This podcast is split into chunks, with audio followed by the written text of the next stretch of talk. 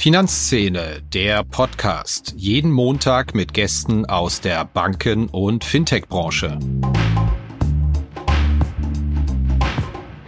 Wir haben ja sehr bewusst in der Strategie 2024 darauf verzichtet, irgendwie darauf äh, zu setzen, dass die Zinsen ansteigen. Was jetzt bedeutet, dass ähm, jeder Zinsschritt ähm, dann eben auch bei uns, sage ich mal, auch in, in unseren Zielen, ähm, sage ich mal, positiv ankommt. Und wenn man sich die Historie anschaut, war das aus meiner Sicht auch richtig, weil wir tatsächlich als Haus auch zu lange darauf gesetzt haben, dass die Zinsen jetzt irgendwann mal ansteigen müssen und darauf auch unsere ganze Transformation in den vergangenen Jahren ausgerichtet hatten und dann immer wieder gesehen haben, dass wir doch den Druck auf der Ertragsseite hatten und dass wir nicht genug auf der Kostenseite gemacht haben. Und jetzt haben wir es mal umgedreht.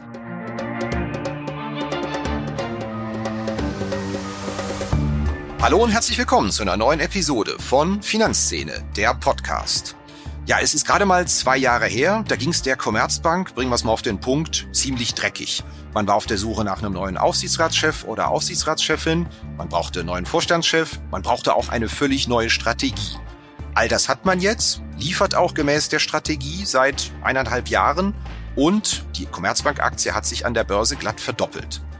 Eine Konstante im Commerzbank-Vorstand seit 2016 ist Bettina Orlob, die seit März 2020 Finanzvorständin ist. Und ich freue mich sehr, dass wir sie auch mal für unseren Podcast gewinnen konnten. Um der Frage nachzugehen, ist wirklich die Wende in der Commerzbank schon da? Was bedeutet die Zinswende für die Commerzbank? Und natürlich auch, was sagen die Kunden der Commerzbank im Moment zum Thema Inflation, zum Thema Zinswende und den geopolitischen und ökonomischen Unsicherheiten? Bettina Orlob hat nach einem Studium der Betriebswirtschaftslehre eine Karriere bei McKinsey gemacht, wurde dann später von Ex-Vorstandschef Martin Blessing zu Commerzbank geholt und ich würde einfach sagen, ohne weiteren Verzug steigen wir direkt ein in unseren Podcast. Hallo Frau Orlob, herzlich willkommen bei uns im Podcast. Hallo Herr Kirchner. Ja, schön, dass wir es auch mal wieder persönlich machen konnten. Es schafft eine etwas wärmere Gesprächsatmosphäre. Meine erste Frage an Sie. Es ist ja gefühlt in diesen Tagen wahnsinnig viel los. Wir haben eine hohe Inflation, wir haben eine Zinswende, wir haben einen Krieg in der Ukraine. Können Sie uns einen kurzen Abriss geben, wie die Stimmung nach Ihrem Dafürhalten bei Kunden im Moment ist der Commerzbank? Ist das dominiert von Sorge? Was herrscht davor?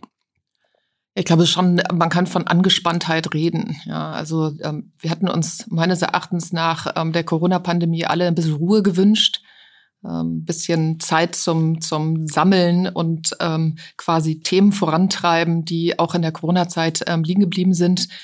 Das ist faktisch nicht möglich gewesen, weil wir eigentlich aus der Corona-Pandemie direkt ähm, in den in den Russlandkrieg gekommen sind. Und das merkt man auch bei den Kunden, bei den Firmenkunden, die so Ende letzten Jahres angefangen hatten, sich wirklich wieder mit ihrer Transformation zu beschäftigen, darüber, welche Investmentprogramme sie auflegen wollen.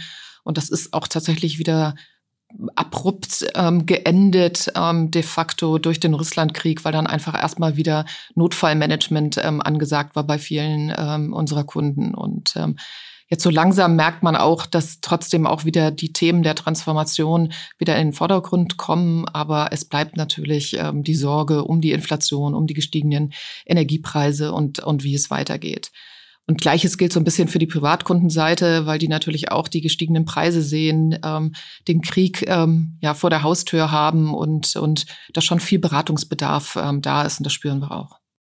Hatten Sie einen persönlichen Aha-Moment, was die Inflation angeht, dass Sie selbst in Ihrem Einkaufs- oder Konsumverhalten generell gemerkt haben, wow, hier hat sich aber ganz schön was nach oben getan mit einem Schlag? Ja, der Klassiker ist natürlich immer das Benzin, was man merkt. Ähm, und ich fand auch jetzt so, so bei den Flugbuchungen hat man auch gemerkt, dass die Preise ein bisschen anders sind. Mal ganz grundsätzlich gefragt, täuscht der Eindruck, dass sich die Rahmenbedingungen seit zwei, drei Jahren doch sehr rasch und dramatisch wandeln? Sie haben es selbst angesprochen, Corona, Zinswende, Inflation, Ukraine oder ist einfach so, wenn man, wenn man eine Bank führt, seit 10, 15 Jahren eigentlich ständig irgendetwas los und man hat immer nur das Gefühl, es ist gerade alles ganz besonders schlimm?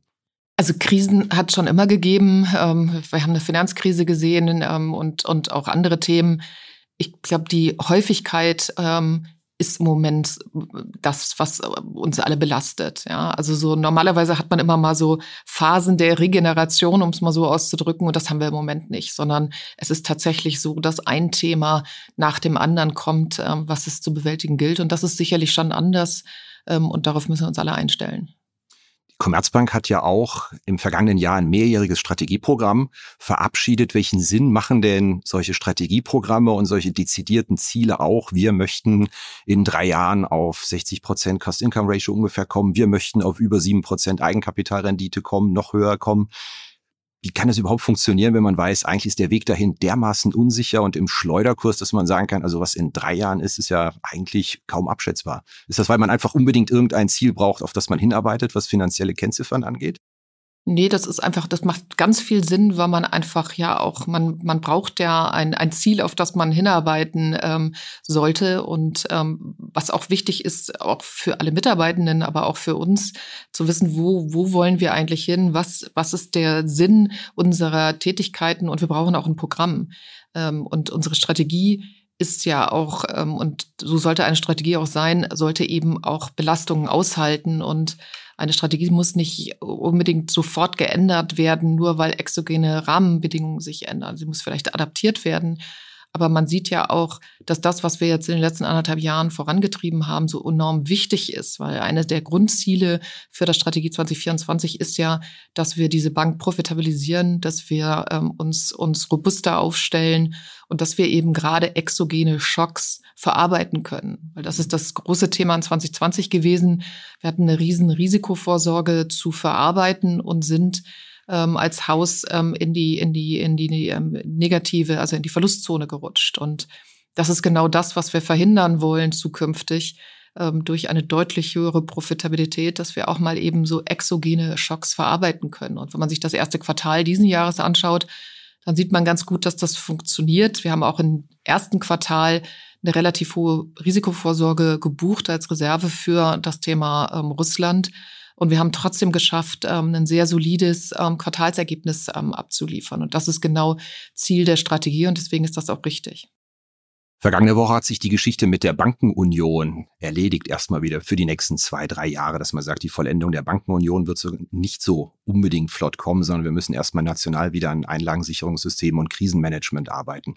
Hat Sie das überrascht oder hatten Sie da auch Hoffnung, wie viele Ihrer Kollegen, dass wir bei der Bankenunion in der Krise vielleicht etwas mehr Gas geben und das den Wille, das Ganze zu vollenden, eventuell beschleunigt. Wir sind ja ähm, klare Unterstützer ähm, einer, einer solchen Bankenunion und ähm, auch der europäischen Einlagensicherung unter bestimmten Rahmenbedingungen.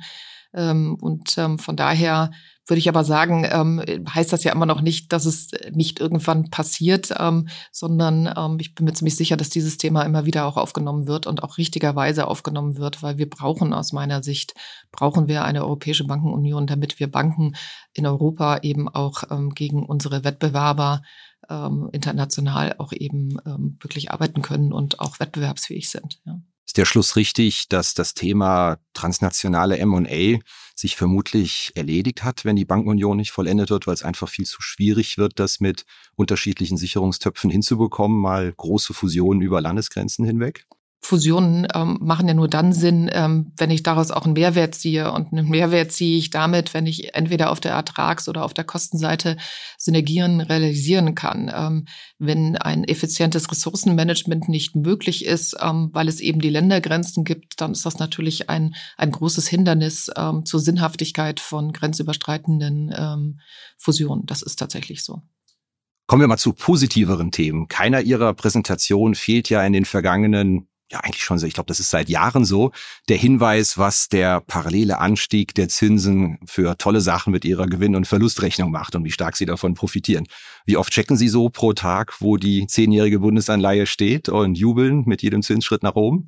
Also das mache ich nicht täglich. Ähm, ich gucke mir natürlich schon ähm, von Zeit zu Zeit ähm, die Forward Rate an und spätestens immer dann, wenn wir im Quartal darüber berichten und man sieht es ja auch, das kann man auch im ersten Quartal konnte man das ganz gut beobachten, dass wir hier positive Ertragseffekte jetzt schon sehen. Bei der M-Bank in Polen sieht man das ganz extrem, ähm, weil da natürlich auch die Zinsschritte ja schon massiv passiert sind. Ähm, aber auch hier bei uns ähm, in, Deutschland, in unserer G&V sieht man das doch, weil natürlich das lange Ende eben schon deutlich angestiegen ist und das uns natürlich auch eben jetzt schon hilft bei der Modellierung von Einlagen wenn wir es mal ganz grob vereinfachen, die steigenden Zinsen sind doch wahrscheinlich in der Gesamtheit für die deutsche Bankenlandschaft ganz gut.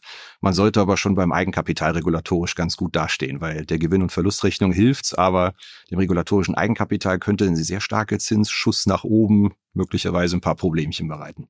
Es hängt natürlich auch immer davon ab, ähm, wie ich genau als Haus aufgestellt bin, wie ich auch meine Einlagen in den letzten Jahren ähm, modelliert habe. Also das sind viele verschiedene Faktoren. Ich kann nur sagen, ähm, für die Commerzbank ist es in der Tat, und wir zeigen das ja immer, Sie haben es angesprochen, ganz, ganz gut in den Quartalsberichterstattungen. Für uns hat das natürlich einen sehr, sehr hohen positiven Effekt, weil wir doch recht zinssensitiv sind als Haus. Hatten Sie denn überhaupt diese Zinsentwicklung, wie wir sie sehen, seit ja, Spätherbst, Winter vergangenen Jahres auf dem Zettel gehabt oder gehören Sie auch zur Fraktion, die die Hoffnung auf steigende Zinsen irgendwann komplett aufgegeben hatten? Wir haben ja sehr bewusst in der Strategie 2024, und das haben wir auch sehr transparent gemacht, darauf verzichtet, irgendwie darauf äh, zu setzen, dass die Zinsen ähm, ansteigen in dem Zeitraum, den wir betrachtet haben, also bis 2024. Das heißt, wir haben das kategorisch ausgeschlossen aus unserer Planung. Was jetzt bedeutet, dass ähm, jeder Zinsschritt ähm, dann eben auch bei uns, sage ich mal, auch in, in unseren Zielen, ähm, sage ich mal, positiv ankommt. Und wenn man sich die Historie anschaut, war das aus meiner Sicht auch richtig, ähm, weil ähm, wir tatsächlich als Haus auch zu lange darauf gesetzt haben, dass die Zinsen jetzt irgendwann mal ansteigen müssen und darauf auch unsere ganze Transformation in den vergangenen Jahren ausgerichtet hatten und dann immer wieder gesehen haben, dass wir doch den Druck auf der Ertragsseite hatten und dass wir nicht genug auf der Kostenseite gemacht haben. Und jetzt haben wir es mal umgedreht. Ähm, jetzt haben wir, ähm, sind wir relativ ähm, aggressiv an die Kostenseite rangegangen, um eben auch, sag ich mal, richtig aufgestellt zu sein, wenn es nicht zu Zinserhöhungen kommt. Jetzt kommt es zu Zinserhöhungen. Jetzt ähm, profitieren wir natürlich auch davon. Das ist jetzt eine Antwort, die ein wenig Interpretationsspielraum lässt. Ich würde aber jetzt interpretieren, Sie hatten die Zinswende auch nicht so auf dem Zettel, weil Sie sie einfach nicht eingebacken hatten in Ihre eigenen Strategien. Naja, also, also ich finde schon, dass die Zeichen ähm, haben sich jetzt schon verdichtet ähm, über die letzten Monate, sage ich mal so, dass es wahrscheinlich zu einer Zinswende kommt. Aber ähm, wir haben immer darauf verzichtet, das in unsere Planung mit aufzunehmen, weil wir gesagt haben, wir sind da jetzt mal stockkonservativ. Ähm, und das wird erst in unsere Planung mit aufgenommen, wenn wir es auch wirklich tatsächlich sehen. Deutsche Bankkunden sind ja regelrecht manisch, was ihre Einlagenversinsung angeht. Und da beobachten wir auch schon jetzt seit na, vier, fünf Wochen, dass doch eine Bank nach der anderen ihre Verwahrentgelte entweder streicht oder ankündigt, sie bald zu streichen. Ist denn da auch, wenn das in dem Tempo weitergeht, wieder mit einem Rennen um Einlagen zu rechnen, wie man es früher bei Banken gesehen hat, wie es aber dann ab 2014, 2015 mit dem negativen Einlagenzins dann wieder verschwunden ist? Kommt die Zeit wieder? Ich glaube, Sie hatten letztens in einem Analysten Call erwähnt. Also man muss mal schauen, ob die Leute mit den Füßen abstimmen und dann reagieren wir da drauf. Ja, also wir gucken uns natürlich die Situation genau an und es ist natürlich auch so, dass ähm, wir beim Verwahrentgelt ähm, analog ähm, zum Wettbewerb reagieren werden, weil wir werden natürlich nicht von unseren Kunden etwas ähm, verlangen, ähm, wenn wir eben bei der EZB auch ähm, eine andere Belastung sehen. Ja, also das hängt jetzt sehr stark von den Zinsschritten der EZB ab und dann werden wir das, also die Guthabengebühr oder Verwahrentgelt, wie man es nennen mag, werden wir entsprechend anpassen. Was dann darüber hinausgehend, wenn wir mal wieder in einem positiven ähm, Rahmen sind, was dann passieren ähm, wird, hängt ähm, natürlich erstens von der absoluten Höhe ab und dann natürlich auch von der Wettbewerbssituation. Aber ich glaube, ähm, solange wir uns jetzt nicht in Sphären ähm, ähm, nördlich von 100 Basispunkten ähm, Verzinsung bewegen, tun wir, glaube ich, alle gut daran, ähm, sehr vorsichtig damit umzugehen, weil ähm, Deutschland braucht profitable Banken und ähm, das, ähm, glaube ich, ähm, ist auch das, ähm, der Wunsch unserer Kunden, dass ähm, wir ähm, robuste, ähm, profitable Banken haben. Und deswegen ähm, ist da Vorsicht angesagt. Wollen die Hörerinnen und Hörer nicht allzu sehr mit Zahlen belasten, aber Ihr Delta auf die Zinsentwicklung ist ungefähr welches, wenn die Zinsen um 100 Basispunkte steigen? Dann? Sie meinen, was ähm, bei uns auf der Ertragsseite ähm, passiert? Naja, bei 100 Basispunkten, ähm, um, da, da müsste ja die gesamte Zinskurve, ähm, also wenn man unterstellt, dass die gesamte Zinskurve ähm, sich um 100 Basispunkte erhöht, dann ist das so, ähm, bei uns ein, ein Effekt, ähm, der ist aber berücksichtigt dann nicht ähm, das Thema Guthaben, Entgelt, ähm, nicht ähm, das Thema ähm, Einlagenverzinsung und so weiter und unterstellt auch ähm, konstante Einlagenvolumina, also viele, viele Annahmen, aber dann reden wir schon ähm, etwas über 600 bis ähm, 600 Millionen Euro bis zu einer Milliarde Zusatzertrag, der da ähm, kommen kann. Aber wie gesagt, mit all den Nebenbedingungen, die ich gerade genannt habe, also nicht ganz einfach. Sehr schön. Ja, wir sind schon ungefähr bei der Halbzeit des Podcasts und da veranstalten wir mit unserem Gast regelmäßig eine Blitzrunde. Sie haben ja selbst vorher gesagt, Sie hätten mal reingehört, dann kennen Sie das schon. Ja, ja das tue ich. Aber ein paar Fragen individualisieren wir, da können Sie sich hm. nicht drauf vorbereiten. Okay. Sehr schön. Eine Frage stelle ich allerdings immer, weil ich sie tatsächlich spannend finde, bezogen auf die, das Bezahlprofil unseres Gastes. Wie bezahlen Sie denn an der Kasse? Bar, Wallet, Karte? Haben Sie da eine klare Präferenz? Klar Wallet ähm, und dann gefolgt von der Karte. Natürlich von der Commerzbank nehme ich an. Absolut. Sie dürfen nicht mehr in der anderen gesehen werden. Nein. Das letzte Mal eine Bankfiliale von innen gesehen, wenn Sie keine beruflichen Gründe hatten, haben Sie wann, dass Sie wirklich eine privat zu klärende Angelegenheit hatten? Also habe ich eigentlich nur, wenn dann äh, die SB-Zone, ähm, um nämlich ähm, ähm, Bargeld abzuholen, wenn ich es mal brauche, ähm, tatsächlich in der Filiale nicht aus äh, beruflichen Gründen, gehe ich eigentlich nie. Ich habe einer Laudatio von Herrn Müller vor vier Jahren entnommen, dass Ihre Mitgliedschaft im Golfclub arbeitsbedingt weitgehend ruht. Haben Sie das mittlerweile wieder aufnehmen können in Corona? Naja, nee, also so erstens waren auch die Golfplätze ja zu Corona-Zeiten am Anfang zumindest auch ähm, geschlossen und ähm, ich spiele mal von ähm, Zeit zu Zeit mit der Familie, aber sicherlich nicht so viel, wie man sich das vielleicht äh, sportlich wünschen würde. Welche Führungskraft hat Sie denn in Ihrer Karriere am stärksten geprägt und möchten Sie mal gesondert erwähnen?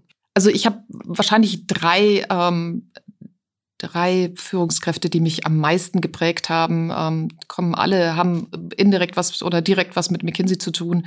Ähm, das waren Frank Matern und Clara Streit, ähm, zwei ähm, Seniorpartner von McKinsey, die doch viel ähm, getan haben, dass ich so meine Karriere bei ähm, McKinsey ähm, so vorangebracht habe und dann sicherlich Martin Blessing, der mich ja 2014 zur ähm, Commerzbank geholt hat, den ich bei McKinsey kennengelernt habe, aber er war dann ganz schnell ähm, weg ähm, und ist ähm, damals zur Dresdner Bank gegangen, ähm, als äh, ich noch lange bei McKinsey geblieben bin. Und ähm, die drei, würde ich mal sagen, haben schon sehr, sehr klar meinen mein Werdegang geprägt.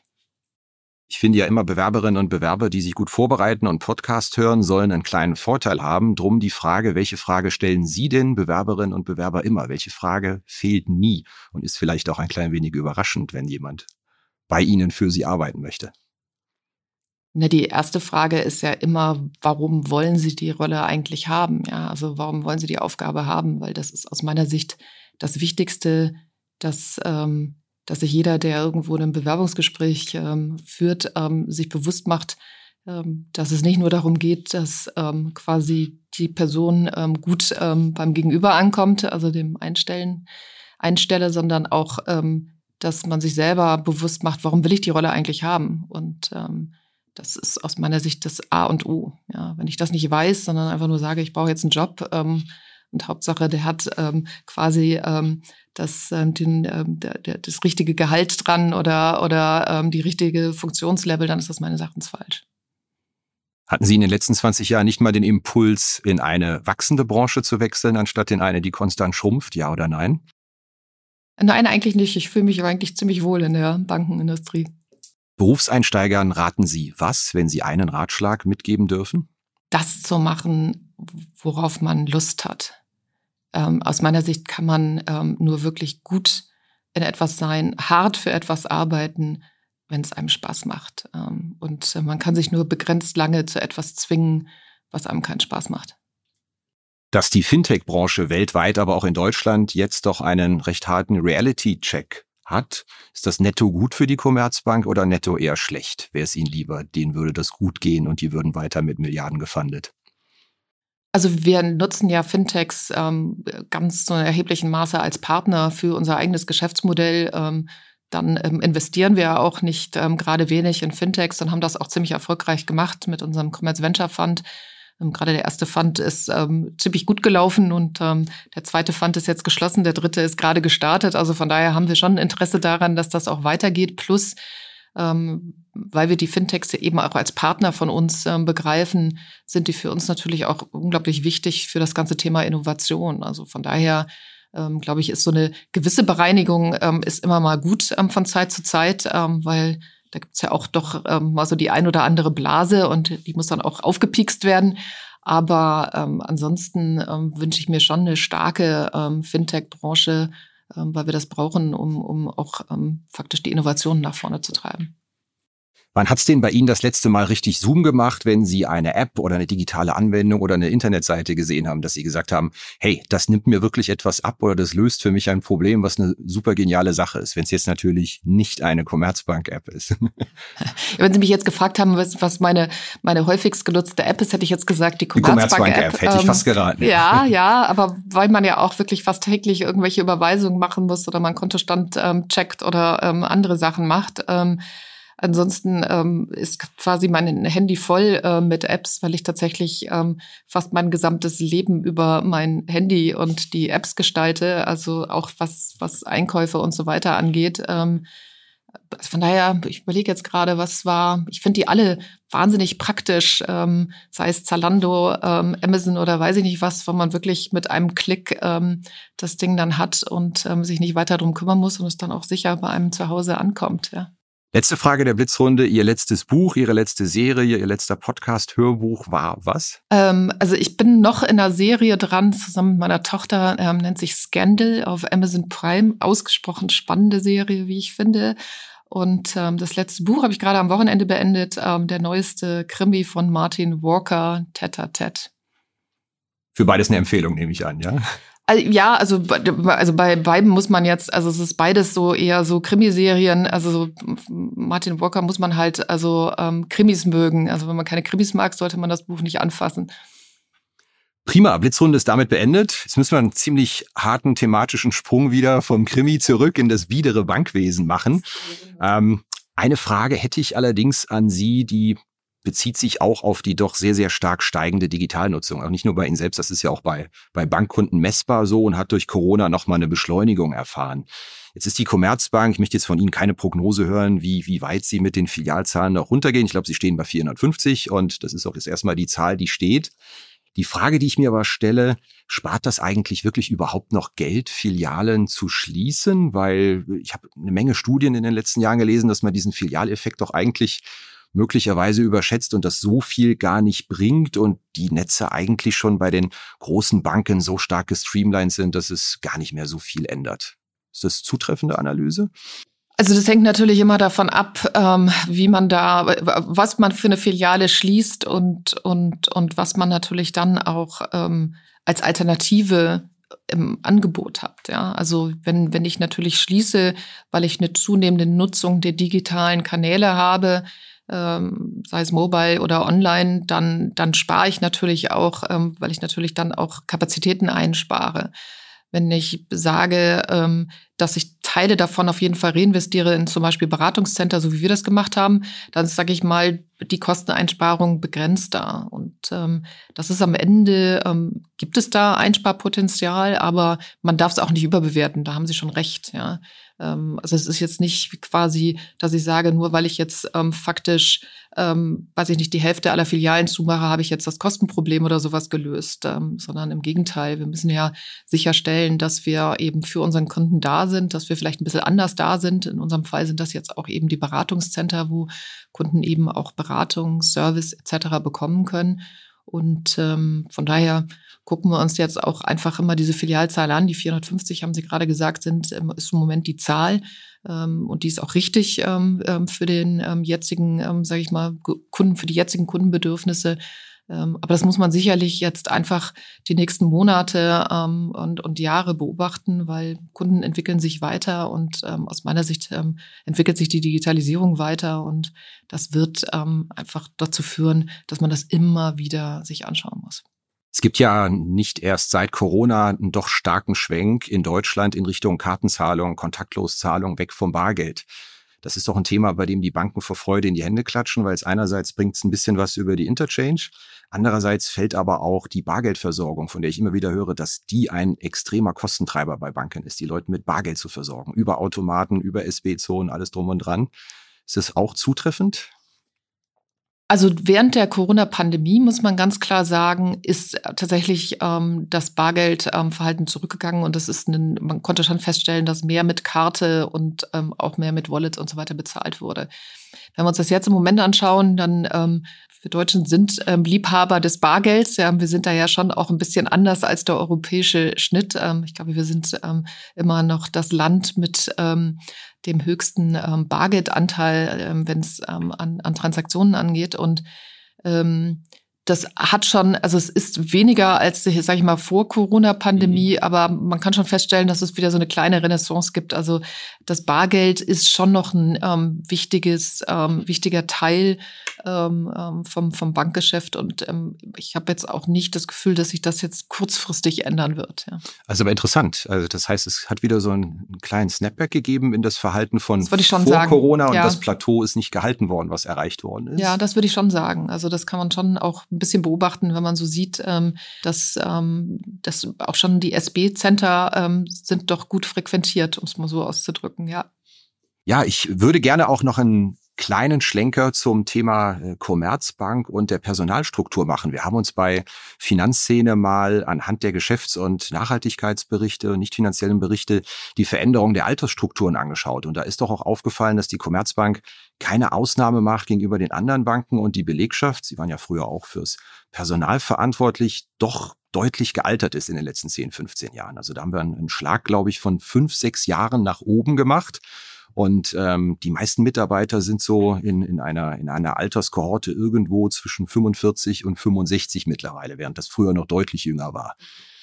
Ist das eine Herausforderung für das ganze Thema digitaler Wandel, dass man sagt, man hat einerseits äh, mit einer alternden Mitarbeiterstruktur zu tun, muss aber andererseits auch die Bank und die Dienstleistung heranführen an eine völlig neue Generation, die jünger ist? Ich stelle mir das herausfordernd vor, einfach als, als Trennung. Gut, also das ist, äh, es ist ja in der Tat ein, ein Branchentrend, hat natürlich auch ein bisschen was damit zu tun, ähm, wie die Strukturen sind und was halt eben auch in den letzten Jahren ähm, passiert ist. Und ähm, am Ende können wir ja seit Jahren beobachten, dass die Anzahl der Mitarbeitenden in ähm, in der Bankenindustrie ähm, abnimmt. Ähm, eben auf, aufgrund der Digitalisierung brauchen wir einfach weniger Personal, weniger Kapazitäten, um die Kundenbedürfnisse zu erfüllen.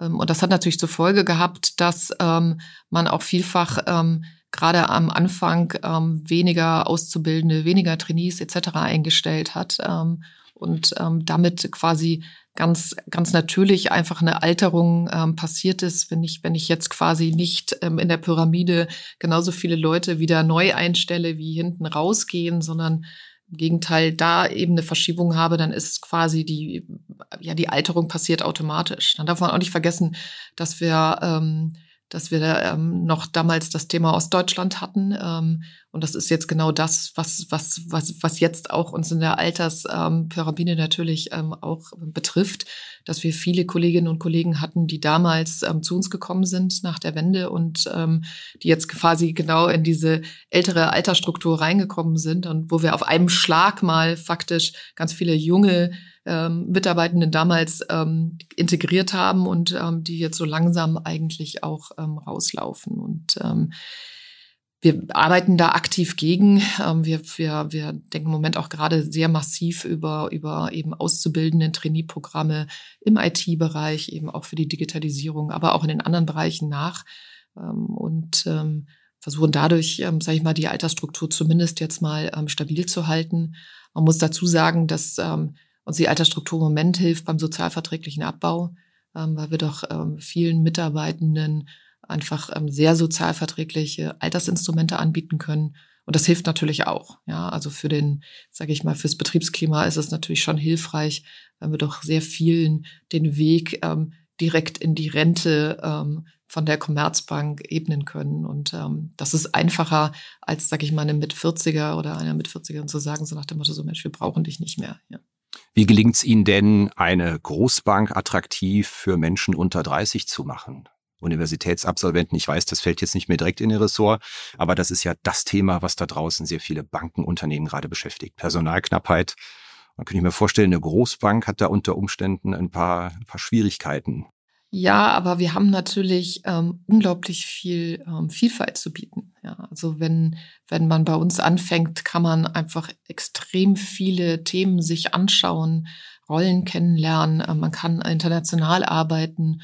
Und das ist schon, ähm, das ist schon ein Mehrwert. Plus wir haben eine Größe, wo man das ganze Thema Work-Life-Balance ganz anders, ähm, ähm, ähm, ganz anders äh, ja abbilden kann. Das hat auch was mit Vereinbarkeit von Familie und ähm, Beruf zu tun. Können viel mehr, viel, viel mehr Flexibilität in, in Teilzeitprogrammen anbieten, als das kleine Häuser, Fintechs und so weiter anbieten können. Ähm, und das, ähm, ich glaube, die Kombination hilft. Also wir ähm, lancieren gerade im CFO-Bereich auch ein Trainee-Programm nur ähm, für, für den CFO-Bereich. Und aus meiner Sicht ist das total attraktiv, weil ähm, die, die sich dafür interessieren, können dann nicht nur den Finance-Bereich sehen, sondern sie gehen auch in Investor Relations, sie gehen in die Treasury, sie gucken sich Tax an. Also man kriegt wirklich eine ganze Bandbreite von Themen ähm, präsentiert, um sich dann entscheiden zu können, was will ich eigentlich in meinem Leben anfangen. Und das ist aus meiner Sicht hoch.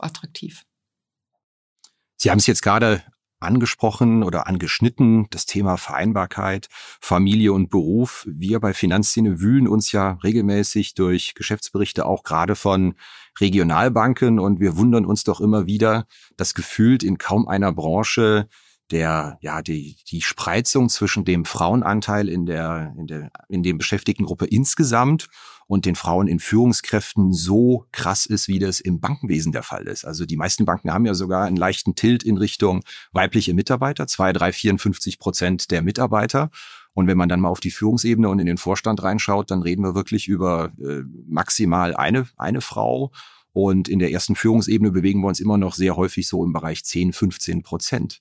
Haben Sie da eine Erklärung für, da Sie die Branche ja nun auch in- und auswendig kennen und Ihre Binnenperspektive drauf haben? Naja, da ist die Commerzbank ja anders. Deswegen ist das ja schon mal ein gutes Beispiel. Und ähm, auch bei uns ist das so, ähm, und ich war ja mal Arbeitsdirektorin, ähm, da war auch klar, dass unsere Zielzahl irgendwann 50 Prozent ähm, Frauen in Führungspositionen sein sollte, weil 50 Prozent auch der Anteil von Frauen in der Commerzbank ist. Deswegen, das muss das das, das finale Ziel am Ende sein, dass wir da wirklich eine Ausgewogenheit haben. Wir haben jetzt mal ein, ähm, sage ich mal, etwas kurzfristiges Ziel, ähm, 40 Prozent ähm, ähm, rausgebracht, was wir jetzt kurzfristig erreichen wollen. Wir sind im Moment bei, ich glaube, knapp 35 Prozent. Und äh, wir haben zwei Frauen im Vorstand und ähm, aus meiner Sicht ist das eben ein Thema, was sich auch nicht, das lässt sich halt nicht über Nacht lösen, sondern das ist etwas, wo man wirklich kontinuierlich dranbleiben muss. Und das ist sicherlich der Vorteil der Commerzbank, dass das Thema tatsächlich sehr früh aufgenommen wurde, ähm, weil ich am Ende, auch da ist die Pyramide wieder da, ich muss eben schaffen, ähm, wirklich erstens ähm, ähm, Kolleginnen am Anfang ähm, zu begeistern, sie dann aber eben auch halten und dann auch eben in die Führungspositionen bringen. Und das, das schaffe ich eigentlich nur, wenn ich auch immer wieder den fairen Anteil befördere. Und das ist genau das, was wir bei der Commerzbank machen, dass wir extrem stark darauf achten, dass wir bei Beförderungsrunden etc. auch wirklich diesen Anteil faktisch, den wir, den wir sehen, dass der dann auch wirklich tatsächlich ähm, befördert wird. Und deswegen ist das etwas, was über Zeit ähm, ähm, sicherlich ähm, immer ähm, besser wird. Und dann arbeiten wir natürlich auch mit, mit ähm, ja, sehr vielen Maßnahmen dafür. Werden Sie dazu von Analysten und Investoren auch mal befragt in One-on-Ones, wie das bei Ihnen ausschaut? Ist das ein Thema, das Investoren schon umtreibt oder? Offen gesprochen, nein. Also so, es ist das ESG-Thema ist per se bei den Investoren, und da muss man immer unterscheiden, bei den Investoren gibt es ja diejenigen, die die Investment Manager sind und diejenigen, die, sag ich mal so, eher auf der Governance-Seite unterwegs sind. Auf der Governance-Seite ist das schon ein wichtiges Thema. Bei den Investoren selber ist tatsächlich im Moment noch das Spreadsheet ähm, und die Zahlen doch ähm, stehen im Vordergrund. Aber ich muss schon sagen, dass so, ja, die letzten zwei Quartale haben die Fragen zu ESG zugenommen. Aber ähm, davor habe ich mich immer gefragt, wann ich mal die erste Frage bekomme. Ich würde Sie zum Schluss noch um einen kleinen Ausblick bitten. Was beschäftigt denn die Finanzvorständin der Commerzbank, was Ihrer Meinung nach nicht alle auf dem Radar haben im Moment. Von, es gibt ein Thema, von dem Sie sagen, das wird ein Thema sein, was uns die nächsten drei bis fünf Jahre noch umtreibt. Auch wenn ich weiß, es gibt momentan in der Jetztzeit schon genug, über das man sich Sorgen machen kann. Aber gibt es etwas, von dem Sie sagen, das ist wichtig, da gucken zu wenige hin, da gibt es auch zu wenig Berichterstattung über das Thema? Also ich würde sagen, ähm, in, in unserer transparenten Welt sind schon die, die wesentlichen Themen auf dem Tisch ähm, und die werden auch erstmal bleiben. Das ist das Thema Digitalisierung, das ist das Thema ähm, Zinswende, wie gehen wir mit der Inflation um. Das Thema Nachhaltigkeit ist aus meiner Sicht, war das doch lange Zeit unterschätzt. Das kommt aus meiner Sicht immer mehr auf die, auf die, auf die Tagesordnung. Und man sieht auch eben, dass selbst ähm, ja Corona-Pandemie und auch, auch Russlandkrieg das Thema jetzt nicht bremsen, was gut ist, was wichtig ist. Ähm, und das ist aus meiner Sicht die größte Chance, aber auch ein Risiko zugleich auch für uns als Bank. Ähm, Chance deswegen, weil wir aus meiner Sicht alles da haben, dass wir wirklich unseren Kunden da zur Seite stehen können, ihnen bei ihrer nachhaltigen Transformation helfen können und damit einfach auch ähm, eine wirkliche Value Proposition haben. Ähm, Risiko zugleich, ähm, weil wenn wir es ähm, nicht richtig machen, dann werden wir auch eben in, in Schwierigkeiten kommen und deswegen arbeiten wir ähm, sehr intensiv daran, dass es ähm, in jedem Fall eine Chance für uns darstellt.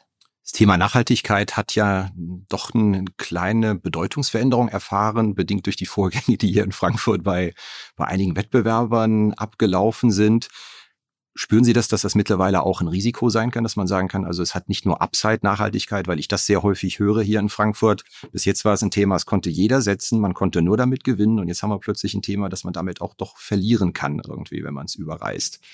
Also ich war ja ähm, in, ähm, vor meiner CFO-Rolle nicht nur die Arbeitsdirektorin, sondern auch für Compliance zuständig. Und ich kann Ihnen sagen, dass ähm, das es liegt wahrscheinlich dann schon so ein bisschen in, in, in, in meinem Werdegang angelegt, ähm, dass ich das Thema immer auch so gesehen habe, dass wir ähm, einfach alle Kontrollmechanismen auch da haben müssen, um sicherzustellen, dass, ähm, dass wenn wir über Nachhaltigkeit reden, dass das, was da drin steckt, auch wirklich Nachhaltigkeit ist. Ähm, und ähm, das ist extrem wichtig und deswegen, man sieht ja auch regulatorisch ist da unglaublich viel unterwegs und deswegen muss man das mit einer gleichen Ernsthaftigkeit ähm, behandeln, so wie man eben auch Geldwäschethemen, Sanktionsthemen und so weiter behandeln muss. Und, und wir sind da eben als Banken auch ein sehr, sehr wichtiger Partner für die Regulatoren, für die Politik. Ja, das war's wieder mit dieser Episode von Finanzszene, der Podcast. Wir sagen danke fürs Zuhören, freuen uns über Ihr Feedback unter redaktion.finanz-szene.de. Kontaktmöglichkeiten auch über Threema in den Notes zu diesem Podcast. Vielen Dank. Redaktion und Host Christian Kirchner. Coverdesign Elida Atelier Hamburg. Produktion und Schnitt Podstars bei OMR Hamburg. Musik Liturgy of the Street von Shane Ivers www.silvermansound.com